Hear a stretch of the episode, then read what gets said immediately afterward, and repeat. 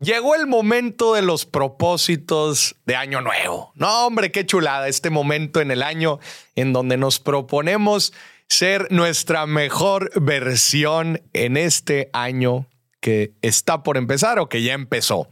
Y no, hombre, nos arrancamos, comer mejor, hacer ejercicio, una serie de cosas. Y desde luego que vienen los propósitos financieros. Y lo primero que la gente piensa es, ay, pues ahorrar ese es el propósito financiero de cabecera de la gente. Voy ahora sí a ahorrar. Y mira, te lo cambio. Te lo cambio. Te propongo un propósito financiero para este año. Es un propósito financiero que tiene diferentes aristas. De hecho, tiene cuatro aristas diferentes.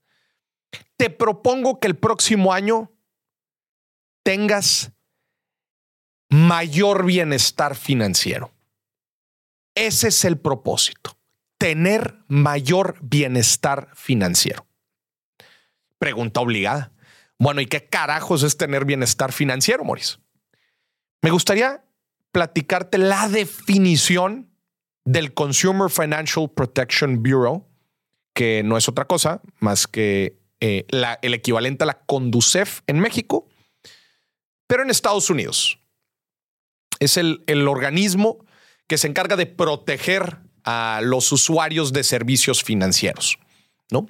Y recientemente publicó cuatro componentes que integran lo que es el bienestar financiero. O sea, volvemos, eh, puede ser muy, muy subjetiva la definición de bienestar financiero, pero me encantó cómo lo aterrizaron en cuatro componentes. Y te digo algo, estos cuatro componentes tienen que ver con cómo nosotros utilizamos el dinero para adquirir tanto necesidades como deseos y cómo utilizamos nuestro dinero para adquirir cosas en el presente y en el futuro. O sea, esto es de lo más interesante, porque estas son, te digo, las cuatro perspectivas, o, perdón, las dos perspectivas. Eh, ¿Qué tanto necesitamos las cosas que compramos o no? Y si las cosas las podemos adquirir en el presente o en el futuro. Y los cuatro, los cuatro componentes otra vez del bienestar financiero son los siguientes quiero que los utilices como referencia porque es el propósito del año nuevo, tener mayor bienestar financiero. ¿Cómo puedes empezar? Ve cubriendo cada uno de estos cuatro componentes. Si ya tienes cubierto uno, pásate al otro. El objetivo es que los tengas los cuatro. Número uno, dice eh, el organismo. El primer componente del bienestar financiero es tener la capacidad de cubrir necesidades de corto plazo. Que lo pudiéramos traducir a gastar menos de lo que ganamos. Si gastamos menos de lo que ganamos, entonces podemos decir que tenemos el suficiente dinero o tenemos la capacidad para cubrir nuestras necesidades de corto plazo. Si gastamos más de lo que ganamos, entonces claramente no tenemos la capacidad de, cubrir nuestras necesidades. Este es un gran indicador de bienestar financiero, el tener suficiente dinero para cubrir nuestro estilo de vida. ¿Ok? Entonces, ve haciendo el ejercicio. Si, está, si, cubres este componente, paloméalo. Muy bien. Es algo de lo más fundamental y básico para tener bienestar financiero. Otra vez, componente número uno, tener la capacidad de cubrir nuestras necesidades de corto plazo. Todos los meses debemos de tener por lo menos un sobrante. Chico o grande, pero un sobrante. Componente número dos. Es un componente de bienestar financiero el tener la capacidad de resistir shocks financieros o emergencias en el futuro. Si te fijas, el primer componente era sobre el presente, este sobre el futuro. Es decir, no basta con tener la capacidad de cubrir cosas de este mes, sino necesitamos tener la capacidad para cubrir shocks o emergencias del futuro. Y aquí hay dos partes importantes. Número uno, tener un ahorro de emergencia. Y número dos, estar correctamente diversificados en ingresos, en inversiones, etcétera. O sea, ¿cuáles son shocks o emergencias? Puede haber emergencias médicas, puede haber eventualidades dentro del negocio, que este, se nos caiga alguna fuente de ingreso. Y para esto necesitamos tener un ahorro de emergencia y nuestros ingresos y patrimonio correctamente bien diversificados. Este es el componente número dos. Tenemos la capacidad para resistir shocks financieros en el futuro. Si tienes ahorro de emergencia y estás bien diversificado, palomea este segundo componente.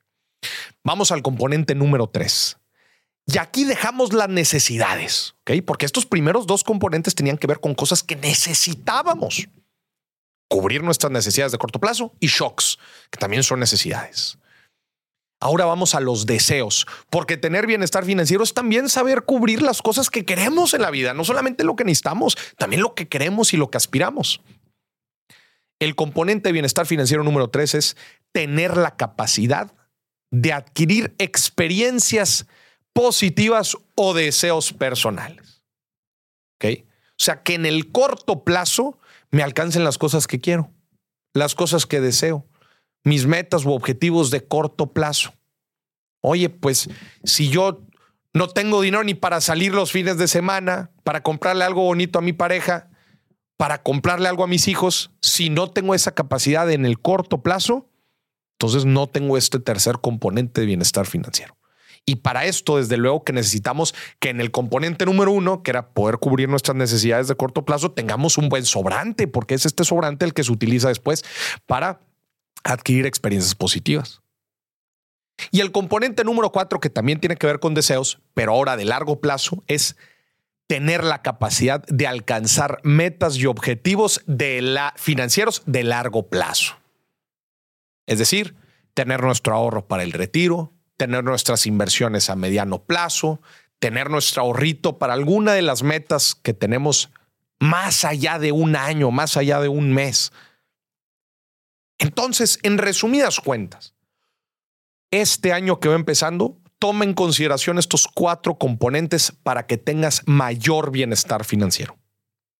Número uno, gasta menos de lo que ganas. Número dos, ten un ahorro de emergencia y estate bien diversificado en ingresos y en patrimonio e inversiones.